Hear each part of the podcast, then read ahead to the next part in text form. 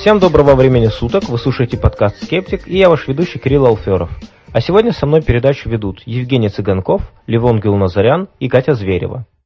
Мы выпускаем наш подкаст в двух группах ВКонтакте. Это группа «Общество скептиков» и группа «Энциклопедия заблуждений. Словарь скептика». Также у нас есть канал на YouTube, который называется Киралф. Я думаю, что многие из вас уже на него подписаны. И также мы запускаем подкаст на сайте Russian Podcasting. Мы стараемся смотреть комментарии на всех этих сайтах. Также каждый второй четверг мы устраиваем встречи общества скептиков. Вы можете присоединиться к нам, и объявления этих встреч мы делаем э, в обеих группах ВКонтакте. А сегодняшний выпуск хотелось бы начать э, с того, чтобы вернуться к теме, которую мы обсуждали в прошлый раз. Это сайт newfarm.ru, новая фармакология, э, новое слово в медицине, благодаря которому вам больше не надо принимать лекарства. Э, сайт этот работает, напомню, посредством того, что вы якобы скачиваете лекарства с этого сайта и затем заряжаете ими воду.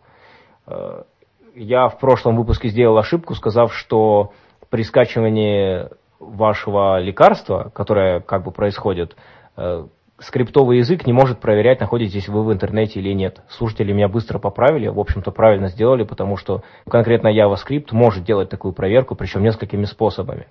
Ну и, собственно говоря, из интереса я открыл сайт newfarm.ru, запустил скачивание лекарства решил посмотреть на то, как у них это спрограммировано. И, конечно же, самое забавное было то, что на самом деле никакой проверки интернет-связи там нет, там очень простая функция, которая просто запускает таймер, и он отчитывает циферки 12 минут подряд, после чего функция завершается. То есть с точки зрения программирования перед нами очевидная, очевидный подлог. Э, этот сайт ничего не делает, там нет ничего, кроме вот просто вот этого таймера. Хотя, может быть, кто-то из авторов этого сайта может э, ответить, что вы знаете, на самом деле в тот момент, пока идет вот эти 12 минут на нашей стороне происходит какое-то таинственное излучение, все это вызывает, конечно, снисходительную улыбку, так скажем. Ну и другой момент, который связан с сайтом newfarm.ru, связан с тем, что я там зарегистрировался, и мне пришло письмо, которое, я так понимаю, пришло всем подписчикам, которое имеет тему «Атака на проект излучения». И здесь, э, в этом письме, они приводят э, такие данные. Вот я их хочу зачитать, зачитать потому что очень... Э, скажем так, очень впечатляющие. Например, они пишут, за полтора года мы имеем более 4000 клинических наблюдений врачей. Положительная динамика отмечена в 89% случаев. В остальных наблюдениях не достигнуты ожидаемые результаты. При этом побочных, эффект, при этом побочных эффектов не было. Я так понимаю, ни одного вообще, ноль эффектов. 89% положительная динамика, ребята, вы понимаете, да? И 0% побочных эффектов. Это просто революция. Но Проблема состоит в том, что они пишут, что э, в мире со стороны ученых растет внимание к исследованию воды. Я так понимаю, что их беспокоит э, чрезмерное внимание со стороны людей, людей, которые сомневаются в их технологии. И они говорят, что в последнее время в интернете развернулась бурная дискуссия, касающаяся проекта излучения. Я очень надеюсь, что, может быть, и наш подкаст немножко повлиял на это дело они как бы пишут, что, понимаете, эти люди ничего не знают о воде, природном явлении, сверхслабом изучении веществ и биообъектов. Вот, не хотят даже знакомиться с результатами исследований и публикациями в научных изданиях. Вот это очень серьезное обвинение, я подумал, и поэтому решил ознакомиться с этими публикациями. И я ознакомился с их презентацией, которую проводит, uh, у них на сайте есть видео, Вояков Владимир Леонидович. Это биофизик, причем по его статье в Википедии никогда не скажешь, что он интересуется такими сомнительными технологиями, как э, память воды. Я посмотрел его презентацию, она находится у них на сайте фонд ДСТ, ее легко найти через ссылки, просто не фарм заходите и кликайте по ссылкам, вы рано или поздно попадете на видео. Там идет презентация, где он очень подробно и, надо сказать, очень долго рассказывает о том, что такое проект излучения, не только как вода что-то запоминает, но и как они посредством этого передают биоинформацию по интернету. Что, конечно же, просто фантастика. У меня было ощущение, что я нахожусь где-то в Стартреке или, может быть, еще в каком-нибудь подобной, подобном сериале. А, самое, конечно же, интересное было посмотреть, есть ли у него какие-то ну, откровенные ошибки. И, конечно же, у него вся эта память воды основывается в основном на э, исследованиях Люка Монтанье. Люк Монтанье в 2004 году, по-моему, сделал исследование, где он якобы подтвердил память воды. Это исследование вызвало довольно серьезную критику. По-моему, мы его в прошлом выпуске упоминали. а, и оно не принято научным сообществом, оно не было никем а, повторено, и сам Люк Монтанье уже, в общем-то, немножко открещивается от него, потому что такая серьезная критика была. Сам он его тоже не повторил. Тем не менее, у Воякова на слайде есть упоминание этого, сообщ... этого исследования, где он говорит о том, что вот в 2004 году Люк Монтанье доказал, что память воды существует. То есть эта фраза сама по себе, у него там целый слайд этому посвящен, говорит о том, что человек просто готов э, выдавать желаемое за действительное, то есть это явно сомнительное исследование, тем не менее он на нем базирует какие-то свои измышления. Ну, а когда дело касается того, что лекарства передаются по интернету, это, честно говоря, ну, даже трудно критиковать, настолько это абсурдно. То есть это, в общем-то, полное шарлатанство, ничего там не передается. Но вот э, еще один момент, в принципе, последний момент, который я хотел бы добавить по поводу New Farm, состоит в том, что они немножко подстраховались. Вот мы в прошлый раз говорили о том, что э, ты, Ливон, говорил, что если они какие-то серьезные лекарства дают, то это может быть, в принципе, э, какой-то, может быть, даже какой-то уголовно наказуемый или, по крайней мере, какая-то зацепка, которая позволит э, каким-то образом не виртуально атаковать, а в реальном мире атаковать этот проект, что кто-то может обратиться, например, в суд на то, что они по, положились на их лекарство, оно не сработало. Но у них, если покопаться на сайте, в инструкции написано, что на самом деле предполагается, что человек должен принимать и их воду, и одновременно лекарства. Вот в чем секрет. Они, правда, пишут о том, что постепенно дозу лекарства надо снижать, а воду оставлять. И что наступит момент, когда вы будете пить только воду и не будете принимать лекарства вообще.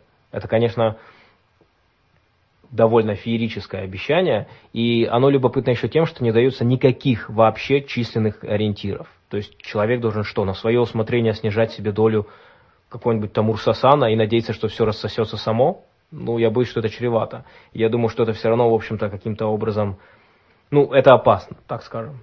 Но так или иначе, если у вас будет какая-то информация по этому сайту, если вы, исследовав его, считаете, что вам есть что на эту тему сказать, или у вас есть какая-то информация, обязательно пишите в комментариях, пишите письма, и, а, может быть, э, можно будет каким-то образом донести до общественности а, вот, опасные действия вот этих вот товарищей. Ну что ж, а, собственно говоря, мы перейдем э, к похожей теме, это тоже связано с водой. Вот, э, Катя, расскажи нам про коралловый клуб. Началось все с того, что недалеко от Арбата стояли два молодых человека и рекламировали что-то странное и непонятное. То есть я поняла, что это связано с кораллами и с водой. Когда я к ним подошла и спросила, что же это такое, дайте мне, пожалуйста, рекламу, прочитать о вас. Они мне сказали, что рекламу дать не могут, потому что она у них вся платная. Точнее, они могут дать мне только посмотреть, чтобы я ее потом обратно вернула. Но я им оставила свою почту, и, соответственно, через некоторое время мне пришло видео и адрес ВКонтакте человека, который, собственно, мне и поведал об этом коралловом клубе. Международный коралловый клуб – это международная коммерческая организация, которая занимается, собственно, сетевым маркетингом и продает э, различные биологические добавки. Название организации происходит от введенного компанией понятия коралловой воды, воды, которая контактировала с кальцием кораллов санга, размещенных около японского острова Окинава, и которая, как утверждает компания, обладает чудесными свойствами. В Википедии указано, что эта организация очень сильно похожа на секту, потому что в нее достаточно сложно попасть, членство связано, естественно, с какими-то материальными вложениями, члены клуба отчуждаются от окружающего мира и боятся выйти из этого клуба, соответственно, и эта организация активно поддерживает псевдонаучные движения различные. Я связалась с этим товарищем, которого встретила около Арбата, и он мне начал рассказывать, собственно, про волшебную воду. В своем рассказе он использовал очень много вполне себе научных терминов, и мне кажется, для человека неосведомленного это может все быть похожим на правду. И даже на науку. И даже на науку. Для начала, они утверждают, что обычная вода – это не кола, не пиво, не соки, не чай. Это совершенно другое. То есть наш организм может воспринимать как воду только обычную чистую воду, без всяких добавок. То есть, соответственно, они утверждают, что в клетку попадает именно та вода, которую они выпили. И А если мы пьем колу, то вода как бы проходит мимо. Ну, получается, что так, что это уже не вода. То есть, соответственно, что она не очищается, не изменяется, там, проходя через желудочно-кишечный тракт. То есть, вот какую мы выпили, такая попадает к нам в клетки. Соответственно, исходя из этого, вода, которую мы пьем, должна обладать четкими характеристиками. Она должна быть слабо минерализована. У нее должно быть определенное поверхностное натяжение. Поверхностное натяжение должно быть равно 43 дин на сантиметр. В противном случае она не доставит нужные вещества в нашу клетку. Интересно, а у них есть какие-то публикации, на основе чего они все это говорят? Ну, например, на самом деле в интернете очень много их сайтов, самых различных, то есть сайтов их дистрибьюторов. И там у них много статей как таковых. То есть я все время спрашивала про научные публикации у этого человека. Он мне ни одной публикации, собственно, не смог дать. Единственная ссылка была на санитарные нормы по поводу питьевой воды, но это там ничего сверхъестественного нет. То есть там написано про то, какие минеральные вещества могут содержаться в воде, как там про мутность воды, про ее цвет. Ну, ничего такого сверхъестественного там нет. Ну, а продают они, я так понимаю, именно какой-то фильтр. Да, они воды. продают кор... вот, коралловый какой-то порошок, который делает воду из обычной воды. То есть обычная вода питьевая, она неправильная. А вот их вода это Общество правильной воды. Да. Слушайте, вы знаете, мне кажется, звучит более продаваемо, чем общество скептиков. Общество правильной воды. Ну, конечно. Ну, они, они процветают, собственно, экономически. Они утверждают, что мы же состоим на, сколько там, на 70% из воды. Соответственно, если у нас будет правильная вода, то нам ничего не надо будет делать, мы будем здоровы, просто пить эту воду. А, ну плюс еще пить какие-то их биодобавки, которые продаются у них на сайте, естественно, чтобы дополнять какими-то полезными веществами, которых нет в воде. Собственно, и все. Но вода это самое святое. Еще у них интересно, что они утверждают, что вода должна быть щелочной. Причем на каком-то из их сайтов написано, что живая вода это вода, у которой pH составляет 10-11. Соответственно, я посмотрела в Википедии 10 pH 10 это мыло для рук, а 11,5 это нашатырный спирт. Я бы посмотрела на тех, кто пьет нашатырный спирт, если честно. Да, у них еще э, в перечислении свойств воды было э, pH, потом щелочность, хотя pH и щелочность это одно и то же. Они утверждают, что при pH 2,4 ничего живое, живые организмы существовать не могут. И клетки умирают, собственно но при том, что кислотность нашего желудка составляет от 1 до 2 единиц. Как так получается, я не знаю. И плюс, самое интересное утверждение, это о том, что все на Земле обладает зарядом, в том числе и вода. И вода должна быть отрицательно заряженной. То есть под зарядом они имеют в виду окислительно-восстановительный потенциал. То есть внятного ответа, что это такое и почему он должен составлять определенное количество единиц, я так и не поняла. Собственно, человек на меня обиделся, вернее, он понял, что я не их клиент, и перестал мне отвечать на вопросы. Да, очень жаль, потому что всегда любопытно читать такое мифотворчество. Все время кажется, куда, что они еще придумают. У них еще есть сайт э, с крутой биографией создателя системы, где написано, как он, переехав в Японию, вдруг неожиданно осознал всю магию кораллов и решил дать миру. Там очень слезливая история такая написана. Как... То есть это фактически саентология по саентология воды. Ну, на самом деле, насыпьте порошка в воду, и, наш, и ваша вода станет чистой. Это э, банальная магия, иначе не скажешь. Э, надо поинтересоваться у товарищей, они там случаем воду в вино не превращают. Да, кстати, тоже прибыльный бизнес был бы. Да, даже круче делают воду в вино. И там у них прямым текстом написано, что вот если вы пьете обычную воду, она в клетку не попадает. Прям прямым текстом. То есть мы должны были уже все погибнуть давно, наши клетки без воды, потому что я ни разу не пил коралловую воду, и каким-то образом мой организм функционирует до сих пор. Они говорят, что он плохо функционирует, а с их водой вот все болезни, то есть еще важный пункт, что все болезни исчезнут, то есть у них комплексный подход такой, что и печень, и почки, и кожу мы лечим абсолютно одинаково. То есть мы ее сначала очищаем, потом наполняем волшебной водой, потом добавляем добавки, и все становится хорошо. Причем для всех органов, как я поняла, все одно и то же. Ну, то есть клетка у них, весь организм состоит из одних и тех же клеток. То есть из одной и той же, вернее. Из одной. Ну, из одна- одинаковых ну да. клеток, вот Как, так как обычно скажем. бывает в таких учениях, всегда это решение комплексных проблем каким-то очень простым устройством. Либо это там э, просвещение и чистка чакр, в данном случае вода, а есть там еще кто-то, кто ест только определенную еду, он э, как раз э, вегетарианство, сыроедение, все эти вещи, вся история, история повторяется, потому что всегда речь идет о чем-то одном, что исцеляет панацея. Это идея панацеи, в общем-то, не устаревающая особо. На самом деле, хотя человек там использовал много научных терминов, и человек, который э, далек от этих вещей, ну, он действительно может принять это за правду, но фактических ошибок тот человек допускал много. Вот тот же окислительно-восстановительный потенциал у него почему-то стал кулоновским зарядом, например, Э, механизмы попадания воды в клетку у него там тоже были написаны неправ- неправильно, ну и так далее. Ну да, здесь, конечно, расчет на то, что читать это все будет в основном публика, которая просто падка на какую-то сенсацию, вроде как наукообразно. Ну, в общем-то, про наукообразность мы э, еще, я думаю, сегодня поговорим. К вопросу о науке, у них на одном из их сайтов русскоязычных есть пунктик «Наши ученые». И, соответственно, здесь перечень начинается с нобелевских лауреатов.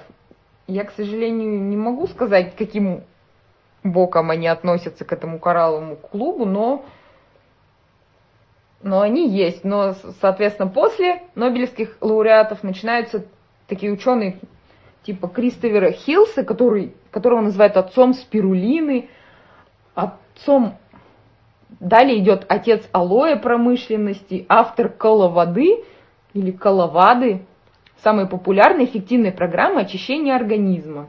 Отец Сирулины. Спирулины. Спирули... Отец Спирулины. Новый бразильский сериал. Отец Спирулины на ваших каналах. Очень многие такие сайты, они привлекают сразу и настоящих ученых, к которым можно косвенно примазаться, так сказать, и дальше уже своих людей продвигают. Наверное, они вырывают какие-то фразы из контекста. Либо фразы из контекста, либо они реально говорят, мы основываем это на, там, к примеру, химии воды, берут человека, который реально ей занимался, и затем громкое имя хорошо их продает. Так что, да, ну давайте двигаться дальше. Э, Женя, расскажи нам о новости из мира медицины. Да, про- прочитал недавно такую любопытную новость. Значит, э, в среду э, была публикация в Nature. Э, Значит, Джан Лоренс, ее исследовательская группа, проводила следующий эксперимент. Им удалось подавить дополнительную копию X хромосомы стволовой клетки с помощью методов генных. Значит, чем примечателен этот результат? Всем известна такая болезнь, как синдром Дауна. Когда человек э, болен синдромом Дауна, то у него э, дополнительная копия 21 именно хромосомы. И, э, но на самом деле пока непонятно, это связано именно с тем, что есть дополнительная копия или какие-то причины другие. Следовательно, так как этой исследовательской группе удалось подавить дополнительную копию, то сейчас мы можем понять, с чем именно связан синдром Дауна, то есть понять более конкретно. И это э, может в будущем дать э, надежду людям таким на излечение. Ну, то есть речь идет о том, что результат пока еще не виден. Они просто достигли того, что подавили этот, э, эту копию, да? Да, то есть э, у больных э, дополнительная э, копия этой 21 хромосомы, им удалось ее полностью подавить. Теперь она просто будет э, делать дальнейшие наблюдения. Тогда дальше продолжит Ливон, и он э, развенчает некоторые мифы о собаках. Э, Развенчатель мифов. Разрушители легенд. Э, Разрушитель легенды мифов Ливон. Да, действительно, существует такое заблуждение, что собаки не различают цвета и видят только черно-белые, воспринимают только черно-белые изображения. На самом деле такое понимание в корне неверно, хотя строение глаза э, собаки действительно сильно отличается от глаза человека, но все же зрение у них цветное. Другое дело, что диапазон зрения у нас с собаками разный. Человеческий глаз, он воспринимает э, диапазон от, э, частотный диапазон от э, красного до фиолетового. А у собак э, колбочки, отвечающие за красный диапазон, они отсутствуют. Но зато они видят часть спектра, который для нас будет ультрафиолетовым. Э, таким образом, э, если э, у нас в картине мира, например, есть красный и зеленый цвета, то собаки эти цвета не отличают так же, как люди-дальтоники, которые страдают, красно, называется эта болезнь красно-зеленый дальтонизм, когда человек, человеку с такой болезнью нельзя иметь водительские права, потому что он не видит красный цвет. Примерно так же собака воспринимает окружающий мир. Вместо красного она видит коричневый, а вместо оранжевого, желтого и зеленого она видит сплошной желтый. Ну и, соответственно... То есть права им выдавать нельзя? Собакам, да, собакам права никак нельзя. Ну, а можно сказать, что человеческий глаз, он лучше собачьего? Ну, человеческий глаз видит острее. Если бы собаки Э, могли читать буквы на доске у офтальмолога, то они бы видели где-то 3-4 строки всего. Это обеспечивается за счет желтого пятна э, в человеческом глазу. У животных желтое пятно отсутствует. Желтое пятно – это такое, такая зона, которая расположена непосредственно на оси, на, на оси хрусталика – которая содержит только колбочки, и концентрация колбочек э, там высокая. Можно сказать, что разрешение там выше просто. Э, соответственно, человек, э, периферийное зрение у человека слабое, но вот когда он концентрируется, у него прямое зрение более четкое, чем у животных. Однако у собаки есть целый ряд преимуществ по, отношению к человеку. Во-первых, собаки очень хорошо ориентируются в темноте. Если у нас так называемое серое зрение, оно отсутствует, э, в темноте э, вот эти, в темноте цвет очень трудно различить. А, а черно-белые тона различаются хорошо. Соответственно, у собак э, больше, более развита эта способность различать черно-белые тона что, собственно, вполне логично, учитывая, что а, в, в плане эволюции это же животные охотники, и охотники в основном ночные, так что эволюционно они развились так, чтобы ночью видеть очень хорошо. Но еще у них э, поле зрения шире. Если у нас поле зрения это полусфера, то у них э, это овал. Соответственно, угол зрения по горизонтали – у них на 60-100 градусов больше, чем у человека. Соответственно, угол зрения у всех собак разный, зависит от строения черепа, от породы собаки, ну и так далее. Есть еще такой любопытный момент. Э, это к зрению в ультрафиолетовом диапазоне. Допустим, те же пчелы, ну и, думаю, другие многие насекомые видят в ультрафиолетовом диапазоне. Допустим, вот у Докинза в книге «Величайшее шоу на Земле» э, есть такой пример. Мы видим какой-то цветок, э, он желтого цвета для нас, однотонный. А если мы смотрим, как видит э, его пчела, то она уже видит на нем какой-то конкретный узор. Да, соответственно, если этот узор лежит близко к фиолетовому спектру, то и собака его увидит, а человек не увидит. Ну и нельзя сказать, что отсутствие колбочек, например, у собаки, отвечающих за Э, красный цвет – это не показатель, э, что глаз человека лучше, чем глаз собаки. Это скорее говорит о более упрощенной конструкции, о более упрощенном строении глаза, но все же э, свои функции глаз собаки выполняет на 100%. Они лучше определяют расстояние до цели, чем мы. Они лучше концентрируются на движущихся предметах и лучше замечают движение ну, то есть у них все качества есть, которые нужны охотнику. Таким образом, э, что касается... Вот для собаководов важно, что глаз собаки и глаз человека, они частично компенсируют недостатки друг друга. Но в, в плане, например, выживаемости в дикой среде глаз собаки, конечно, превосходит глаз человека. И кроме того, конкретные недостатки глаза человека – Э, они могут, свидетель, они могут служить аргументом, если вы спорить с человеком, который утверждает, что строение глаза настолько сложное, что только создатель. Так вот, с точки зрения конструктора, конструкция глаза человека, она очень недоработана, очень сырая конструкция с, массой недостатков. А, ну смотри, говоря... я, я разработал человеческий глаз и приношу тебе документ, вот дизайн документ. Ты бы его подписал? Ну, конечно же, я бы уволил такого конструктора, который... Это то, что я хотел услышать.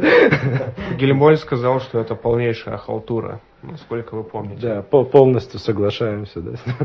Еще есть такой любопытный момент. Э, почему человек, ну, вообще, э, другие виды видят именно в этом диапазоне, который мы называем видимым?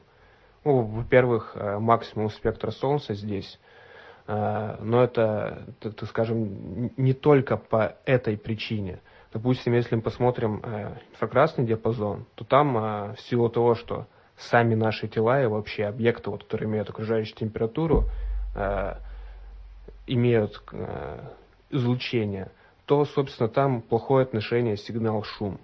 И э, с точки зрения оптимума у нас вот именно этот диапазон, который мы видим.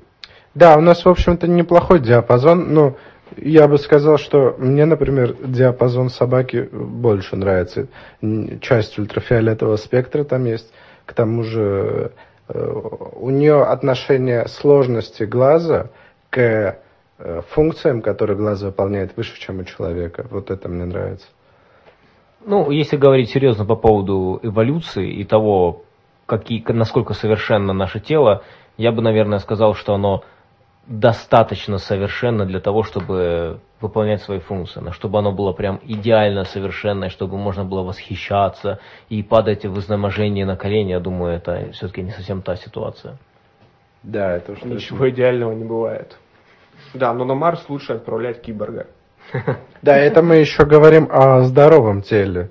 А если мы вспомним еще близоруких и дальнозорких людей, кстати... А э, дальнозоркие собаки бывают? Нет, близорукие дально... собаки? Э, близоруких собак не бывает. Бывают собаки с дальнозоркостью плюс один. Это их максимум. Хуже зрение плюс один. Это, это, блин, гораздо лучше, чем среднее зрение человека по стране. Так что у собак очень хорошее зрение в этом плане. И, видимо, у них нет никаких заболеваний с этим связанных, которые, как у нас, э, возрастных изменений зрения и так далее.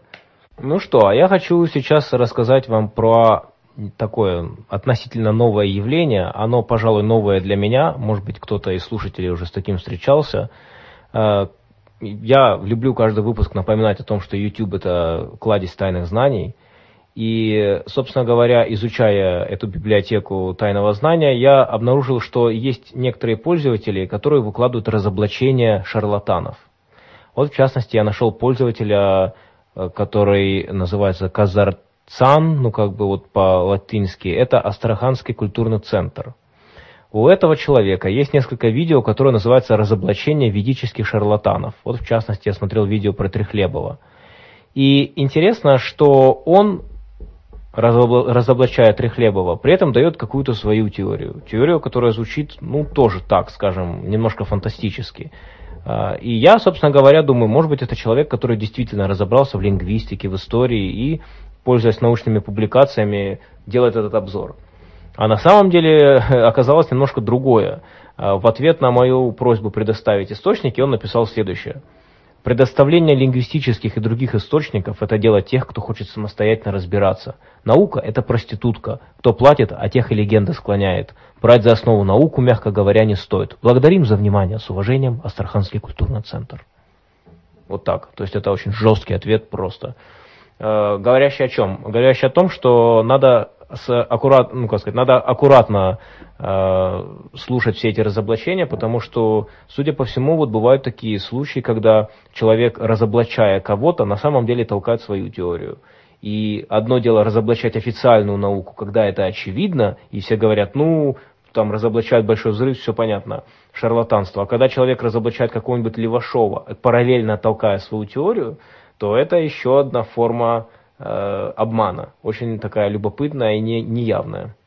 Ну, это одна из форм грызни между различными сектами, когда э, они входят в противоречия или э, они любят иногда объединяться между собой. Если объединиться не получается, э, то они начинают говорить, ну, придумывают э, аргументы, почему одни правее других. Ну, может быть, ты как раз натолкнулся на такого человека, который для своей паствы показал, что вот он круче, чем Левашов, чтобы вступали в его секту, а не в какой-то а другой официальное учреждение? Называется непонятно непонятно. Я так далеко так глубоко не разбирался в этом но просто сам факт того что кто-то занимается разоблачением рассказывает о том насколько человек псевдонаучен и звучит настолько легитимно кажется что а так это наш же скептик это товарищ который тоже критически мыслит а оказывается что он на фон выдает свои какие-то непроверенные теории и это было немножко удивительно, тем более, что как раз он не похож на человека, у которого есть секта. Он похож на человека, который как бы занимается образовательской деятельностью.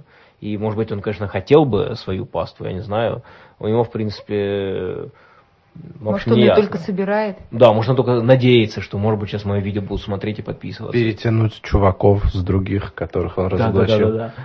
А по поводу того, что деятели, э, они друг друга критикуют, это, кстати, довольно классная штука. Интересно, люди, которые увлекаются каким-то учением, они слушают, что говорят про другое учение. Например, человек слушает Лазарева и параллельно слушает Нарбекова. И ему интересно, а что Лазарев думает про Нарбекова, а что Нарбеков думает про Лазарева. Или человек слушает там Левашова и там какую-нибудь еще там Ермакову вон. Э, и вот он тоже пытается понять, а, а что из них думает о другом. И вот прям есть ролики на YouTube, их довольно много, где вот эти вот товарищи, ну там из лекций, э, они друг друга комментируют. Там Левашов говорит про Лазарева, что Лазарев не знает, что такое реинкарнация и карма. Лазарев говорит про Левашова, что этот человек ничего не понимает, он загрязнил себя и своих потомков.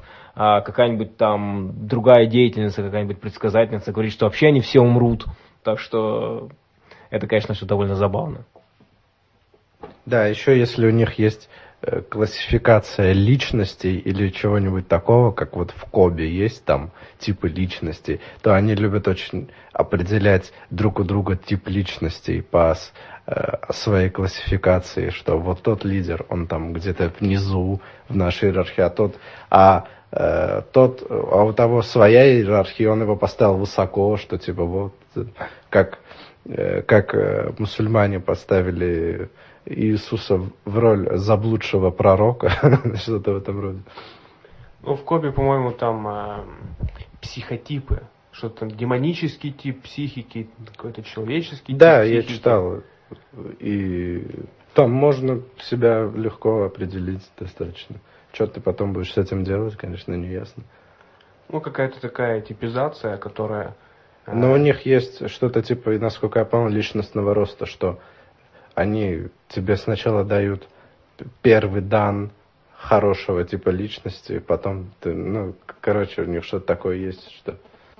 Это скорее не, личность, не личностный рост, а иерархия. И вообще вот эти все типы психики, они, ну, какой-то типизации, они имеют больше отношения, на самом деле, к соционике. О которой мы сейчас и поговорим. Эта неделя была неделей соционики. У нас прям так получается по неделям. Одна неделя там у нас была неделя сексуальной ориентации, в смысле три недели сексуальной ориентации. А, что-то у нас было потом еще. А сейчас э, у нас, значит, неделя соционики. А все дело в том, что один из слушателей попросил меня прокомментировать соционику. У него много друзей, которые этим увлекаются, и увлекаются, я так понимаю, очень всерьез. И он попросил мне, чтобы я поспорил с ними. Но я, в общем-то, не согласился, потому что идти в какие-то группы, э, где люди увлекаются вещами и вступать с ними в дискуссию, это даже как-то не очень вежливо. А, и, но я предложил, что я могу написать на эту тему статью, тем более у меня какие-то заготовки были, я это сделал, выложил статью, и, конечно же, а, много людей отреагировали на эту статью, она, в общем-то, была очень активной, в, я запустил ее вот в энциклопедии заблуждений словарь скептика, и даже у себя на странице я тоже нашел друзей моих, которые увлекаются этим, и они тоже стали со мной дискутировать, кидать мне всякие ссылки. А, и, собственно говоря, для тех, кто, может быть, не знает, я не знаю, насколько много наших слушателей не знают, что такое соционика. А, соционика – это такая как бы психологическая дисциплина, где э, рассматривается отношение человека к информации, как он воспринимает информацию, и по этому параметру людей делят на условно говоря, 16 типов. Немножко это похоже на какую-то такую игру, То есть, как правило, если говорить о популярной соционике, то там люди друг друга типизируют, пытаются понять, кто они, названия этих типов, это всякие там Робеспьер, Дон Кихот, Гамлет, в общем, всякие такие смешные названия – и у каждого из этих типов характеристика. На самом деле очень похоже на знаки зодиака, хотя э, любители соционики обижаются, когда их сравнивают с астрологией. А, ну и статья у меня была как раз на тему того, что все описания типов носят очень общий характер, что там очень много общих слов. А, например, там было человек может иногда ненароком кого-то обидеть. Но мне кажется, что все могут когда-то ненароком кого-то обидеть. То есть это характеристика, которая ну, просто приложима реально ко всем. Можно было с таким же успехом написать, э, вот, например, э, Гамлет любит быть, любит быть здоровым и сытым. Ну, то есть, ну, как бы я понимаю, что, может быть, есть какие-то отдельные личности э, специфического склада характера, которые хотят быть больными и голодными, но в целом это применимо практически ко всем. Я сделал такую вещь, я взял описание двух типов, Дон Кихот и, по-моему, Дюма, и я их раскрасил. Я сделал просто оценку того, с чем я согласен, а с чем нет. А, многие меня не поняли и подумали, что я пытаюсь э, оценить сам себя и выдать это за опровержение соционики. На самом деле смысл этого упражнения был совсем другом. Показать, что даже когда я оцениваю сам себя, очень высокий процент совпадения а, в разных типах. И я это проделал еще с одним, но не запостил, по-моему, вот как раз с Гамлетом. И а, процент совпадений был примерно 60% совпадает, 40% то, что я, как бы, мне кажется, ну это совсем не обо мне. Я понимаю, что это субъективно, что это просто мое мнение, но тем не менее вот это показательно. То есть как-то что-то не то в этих типах.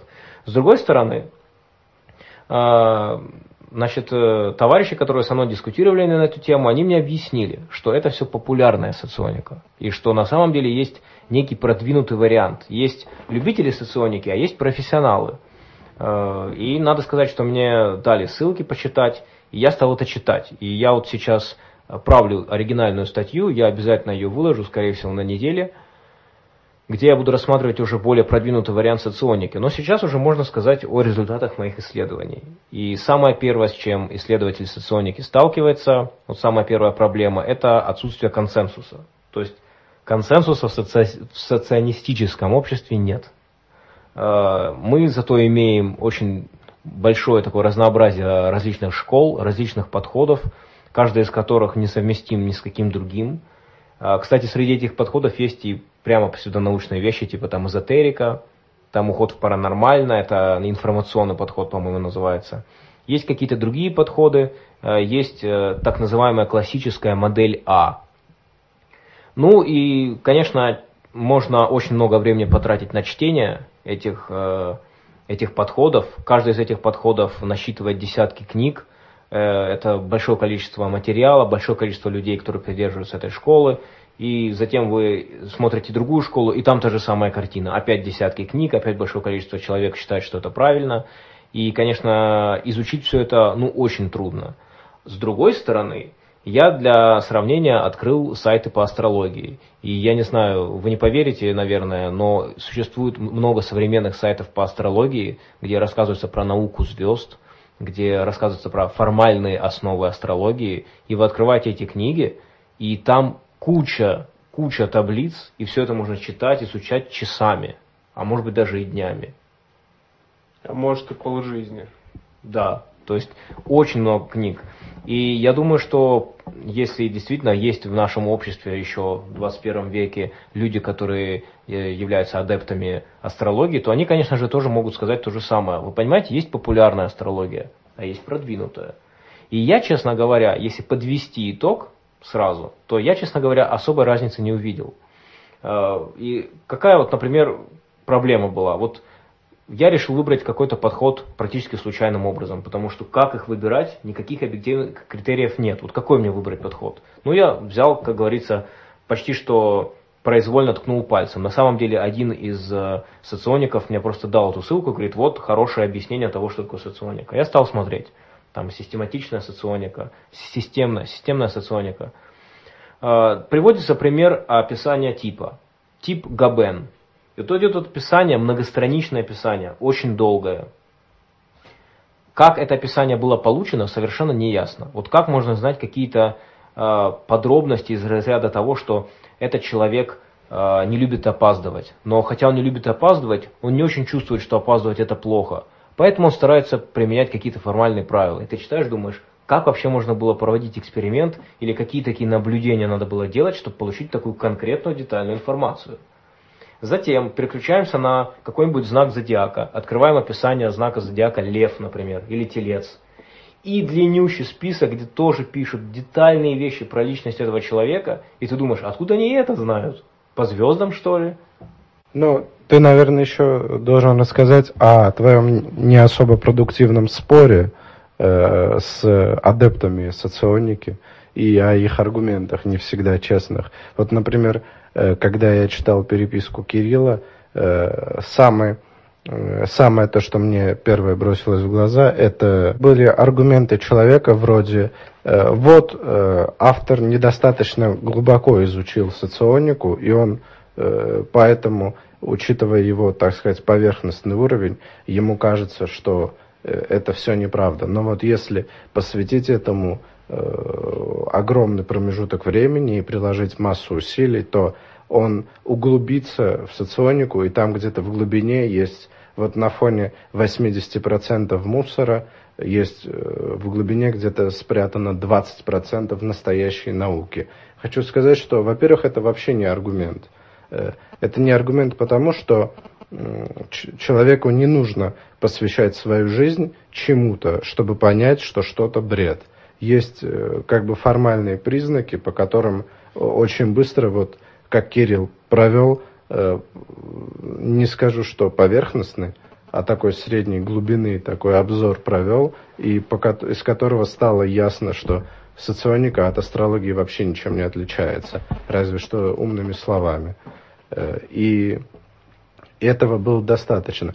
И вторая проблема здесь в том, что не существует науки, которая бы на 80% состояла из мусора, и 20%, э, а на 20% из настоящей науки. Если мы же не можем сказать, что школьная математика, это, она вообще не работает, вот она не считает. Но вот если посвятить э, вот где-нибудь на четвертом курсе физфака, вы узнаете, что вот есть там в математике нечто, что работает, а все остальное это вообще вот деньги не считаются, да, ничего не умножается, не прибавляется.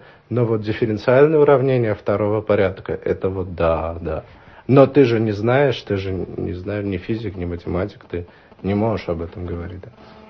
Что еще интересного я там обнаружил, это, конечно же, очень много наукообразных терминов. Вот в частности, в этих статьях по соционике ведется речь об аспектах информации. Этих аспектов у них всегда восемь, но что интересно, в разных школах эти аспекты совершенно разные. А, и при этом мне показалось, что это совершенно произвольный набор параметров. Я понимаю, что эта фраза может вызвать э, довольно, э, скажем так, гневную критику, вероятно, любителей соционики, но посудите сами. Вот приводятся какие-то аспекты, там, информационный аспект или там энергетический, пространство, время, и затем говорится о том, что любую информацию можно разложить на эти аспекты. Но можно создать на самом деле бесчисленное множество категорий, по которым можно раскладывать какие-то явления. Вот, например, я придумал четыре категории. И мне кажется, что это может стать новым подходом соционики. Будет э, соционика Кирилла Алферова.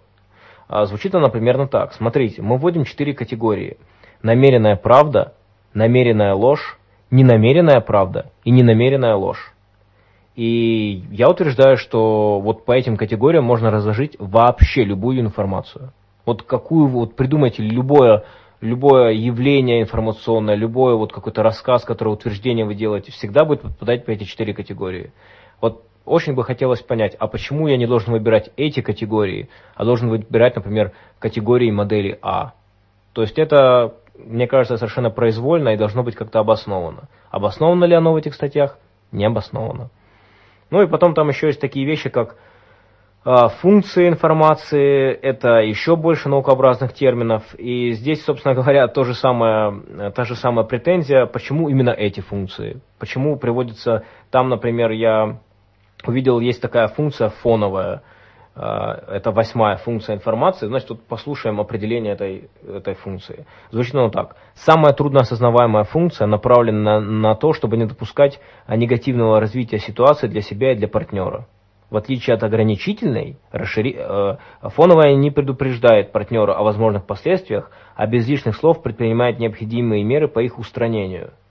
Я предлагаю заменить эту восьмую функцию с фоновой на, скажем, не фоновую. Я предлагаю назвать восьмая функция, не фоновая. Звучит она так. Меняем определение. Самая трудно осознаваемая функция направлена на то, чтобы не допускать положительного развития ситуации э, для себя и для партнера. То есть в каждом из нас есть маленький мазохист. Вот давайте возьмем такую функцию. Вот очень хотелось бы а, послушать а, какого-нибудь адепта соционики, чтобы он мне доказал, что эта функция чем-то хуже, чем оригинальная фоновая. Вот чем она конкретно хуже. И я понимаю, что многие люди могут э, немножко быть обмануты вот, этим, вот этой наукообразностью, сложностью этих определений. Но снова посмотрим на астрологию. В астрологии такие вещи есть. Более того, там даже тоже есть аспекты. И можно посмотреть на какие-то сложные таблицы, где там в одной графе планета, в другой знак, там даже координаты, и затем там будут планеты, с которыми есть э, значит, аспекты в гороскопе. И вот это все перечисляется, тоже непонятно на какой основе. А, при этом вот я вам могу прочитать, что такое определение, что такое степень аспекта в астрологии. Вот просто послушайте на то, какая терминология есть в астрологии и чем она хуже соционики, мне непонятно. Итак, что такое степень аспекта? Самый сильный из них – соединение, то есть один и тот же знак, затем противостояние, затем правая квадратура, затем правый тригональный, затем левый тригональный, слабее их правый гексагональный и самый слабый левый гексагональный более сильно лишает силы более слабого. Ну, по-моему, принципе, типичная соционика, просто другой терминологии. И, кстати, тоже основана на каких-то наблюдениях, не знаю, за звездами, за психологией человека. А, но мы решили, а, в общем-то, предложить вам гороскопы, которые реально работают. Вот э, астрология предлагает гороскопы сомнительного свойства, а мы вам предложим несомнительного свойства. Но это, к сожалению, астропрогноз на 2012 год.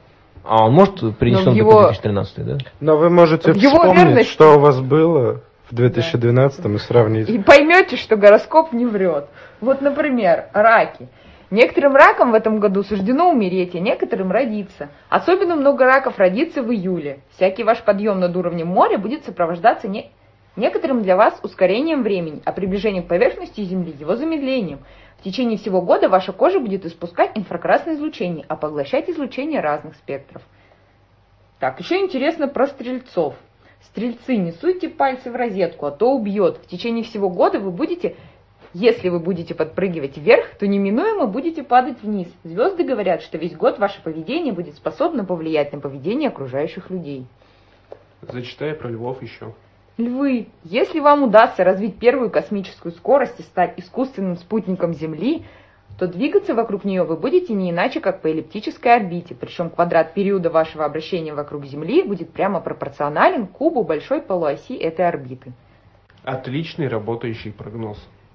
Да, абсолютно точный. Никакая соционика с ним не сравнится. Все-таки я хочу еще немножко поговорить про соционику и сказать следующее. А, в нашей дискуссии мы еще говорили про Юнга.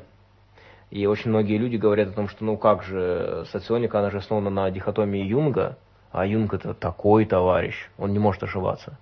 А, поэтому еще было вот любопытно увидеть такой аргумент от авторитета, а, который, собственно говоря, идеи Юнга, они мало фальсифицируемы, но все-таки были люди, которые задавали вопрос, ну а что вы предлагаете? Вот если все, что соционика предлагает сейчас, все ее методологии по опросу, по типизации, это все либо общие слова, либо еще какие-то вещи типа эффекта Барнума, когда люди обращают внимание только на то, что, а, как им кажется, совпадает, а, то что можно предложить здесь? Ну, мне кажется, что здесь нейрофизиология. Единственный ответ может дать нейрофизиология, когда мы реально меряем ответ мозга на поступающую информацию. Это реальный способ. Но это, правда, опять-таки называется не соционика, а нейрофизиология. По-моему, это полностью входит э, под этот предмет, да? Я бы сказал, э, нейропсихология тогда уж. Э, кроме всего прочего, мы уже значит, сегодня вам дали новую информацию по поводу категорий, вот, по, по поводу аспектов информации, там вот э, про ложь и правду. Э, есть еще у нас одно изобретение, которое мы хотим э, внести в соционику. Называется оно следующим образом. Дело в том, что существует еще один соционический тип. То есть э, считается в соционике, что их 16. Я изучил этот вопрос более подробно, оказалось, что их 17. 17 а тип называется незнайка. И характеристики этого типа две. Первая характеристика состоит в том, что незнайка, как правило, отрицает, что он незнайка – а вторая характеристика состоит в том, что он, как правило, отрицает, что такой социотип существует. А, и вы знаете, мои наблюдения приводят меня к выводу, что, в общем-то, практически все люди на Земле являются незнайками. Проверьте своих друзей адептов соционики. Возможно, они тоже незнайки. А мне еще нравится, что тип Дон Кихот, одной из его характеристик является тот факт, что Дон Кихоты обычно отрицают, что они Дон Кихоты. Получается, что все, кто не верит в соционику, это Дон Кихот. И вот. Да, на полном серьезе так утверждается. Да, э, меня э, мой коллега определил как Дон Кихот на работе. Он причем использовал и опросы какие-то, и так общее впечатление от общения со мной. И когда я сказал, что мне кажется, что все это ерунда, он сказал, вот, вот, это главный признак. Вот Дон Кихот отрицает. И, собственно говоря, я тогда понял, что тип Незнайка, конечно же, существует, потому что просто логически обязан существовать. Мы можем переименовать наш клуб в клуб Дон Кихотов. А, правда, надо сказать, что у нас была другая девушка, которую он типизировал как, по-моему, Гамлет, и она тоже отказывалась. Поэтому мне кажется, чтобы соционика реально победила, нужно, чтобы э, ну, в характеристиках каждого социотипа было отрицание того, что это этот социотип. Тогда реально любой несогласный все равно будет подпадать, в принципе, под любой социотип. Но на самом деле, конечно, если говорить серьезно, это очень нечестная уловка, а, которая, в принципе, говорит еще раз о таком вот субъективном подходе. То есть от субъективизма здесь никак не уйти. А, и мне кажется, что все вот э, люди, которые участвовали с нами в дискуссии, на самом деле за что им огромное спасибо, потому что а, дискуссия была продуктивная для меня в том смысле, что я до этого никогда не слышал никакие аргументы от э, а, любителей соционики, и было интересно послушать как люди мыслят, что для них э, важно. И, собственно говоря, благодаря ним я получил какие-то ссылки на ресурсы по соционике, о которых я до этого не знал. Но мне кажется, что мои оппоненты в дискуссии все-таки не оценили вес аргументов по субъективности. А, потому что это серьезная проблема, от которой страдает не только э, такая дисциплина, как соционика, но и психология, и социология. Э, практически все виды исследований, которые основаны на опросах людей, они вот страдают от этой проблемы, потому что очень трудно эти исследования и наблюдения повторить, очень трудно их контролировать. А, поэтому, хотя психология наука молодая, то соционика, мне кажется, она даже не дошла и до, до уровня молодой науки. То есть, несмотря на то, что на многих этих ресурсах говорят, что это наука, наука, наука. Ну, говорить они могут все что угодно, но мы видим, что в отличие от психологии, которая уже более-менее э, обретают некую научную структуру и, э, по крайней мере, у нас есть факультеты психологии в вузах, не знаем о качестве, и у меня нет знакомых, которые оканчивали психфак, ну, по крайней мере, если такое существует там, э, скажем так, это уже какой-то уровень. О, о соционике, как о науке в этом смысле, никакой речи быть не может. И, видимо, и в будущем мы этого не услышим. И самый такой важный аргумент, если вас пытаются заманить в соционику или еще что-нибудь, или убедить вас э, в, в святой истине э, этой э, новой науки, то, что до тех пор, пока три разных соционика, не общаясь друг с другом, не смогут одинаково придать человеку один и тот же тип – Э, до, до тех пор ни о какой научности речи быть не может.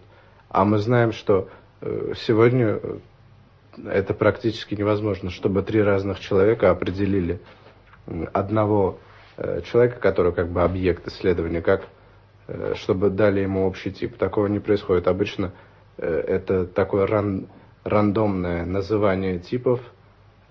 Человек сразу подходит под несколько типов. Это вот это очень серьезный косяк методологии. То, что один человек подходит под два типа. Такого просто быть не может. Ни в одной науке такого не бывает. А как же не веришь в соционику, значит Дон Кихот? Надо делать строже. Э, хотите иметь научную базу? Прогнозируйте какой-то результат. Ставьте эксперимент, который должен дать однозначный ответ. Э, получаете этот результат там, почти в 100% случаях все, можно говорить о чем-то. Пока таких экспериментов нет, э, значит, соника полная лажа. Вот и все. Да, пускай, пускай прогнозирует поведение человека конкретного.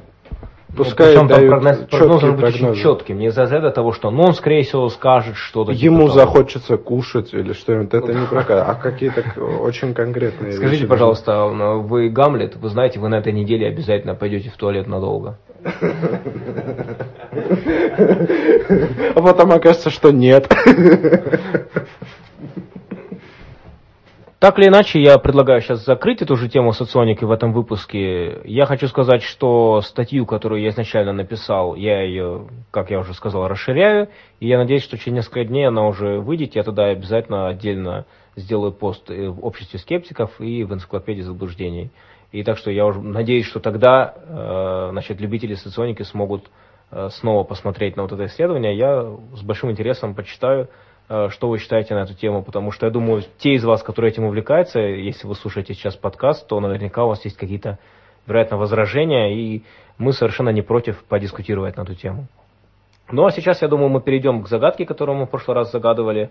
Э, значит, правильный ответ первым написал слушатель, который уже э, достигал победы в нашем подкасте. Это мистер FO500. А, значит, написал он э, следующее. Температура... А, значит, давайте... Нет, давай скажи, начале... что он сказал. Давай вначале напомним загадку, Ливон.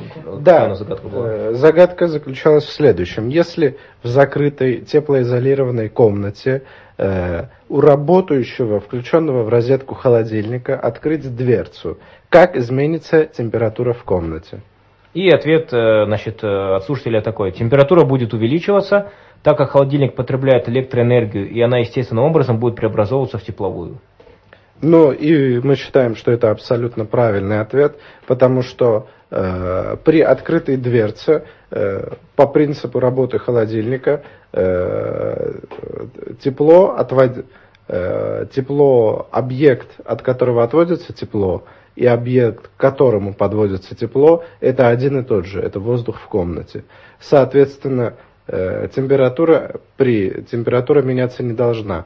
Однако на, э, на этот процесс отвода и подвода теплоты, э, чтобы этот процесс происходил, нужно затратить определенную работу. Эту работу затрачивает мотор холодильника. Энергию он потребляет из розетки. Теперь, почему температура будет расти? потому что коэффициент полезного действия мотора холодильника, он э, весьма ниже 100%.